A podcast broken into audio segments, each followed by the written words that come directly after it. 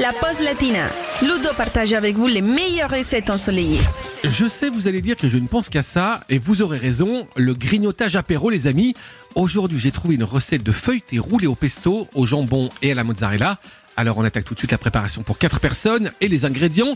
Il nous faut une pâte feuilletée, 2 cuillères à soupe de pesto, 2 branches de basilic, une boule de mozzarella, 3 belles tranches de jambon cru, 8 tomates confites, une cuillère à café d'huile d'olive, du sel et du poivre. Pour commencer, vous allez effeuiller le basilic, couper les tomates confites en morceaux, ensuite égoutter votre boule de mozzarella et la couper en fines tranches, puis couper également les tranches de jambon cru en jolies lanières, étaler votre pâte feuilletée et tartiner la surface avec la pâte de pesto. Maintenant, on va agrémenter ça avec les tranches de mozzarella, les morceaux de tomates, de lanières de jambon, les feuilles de basilic, on sale et on poivre, et puis on va rouler délicatement la pâte feuilletée et découper le petit boudin de pâte en tronçons de 3 cm.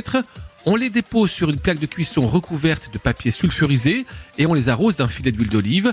On enfourne à 200 degrés pendant 20 minutes, juste le temps de m'envoyer un SMS et je rapplique pour l'apéro.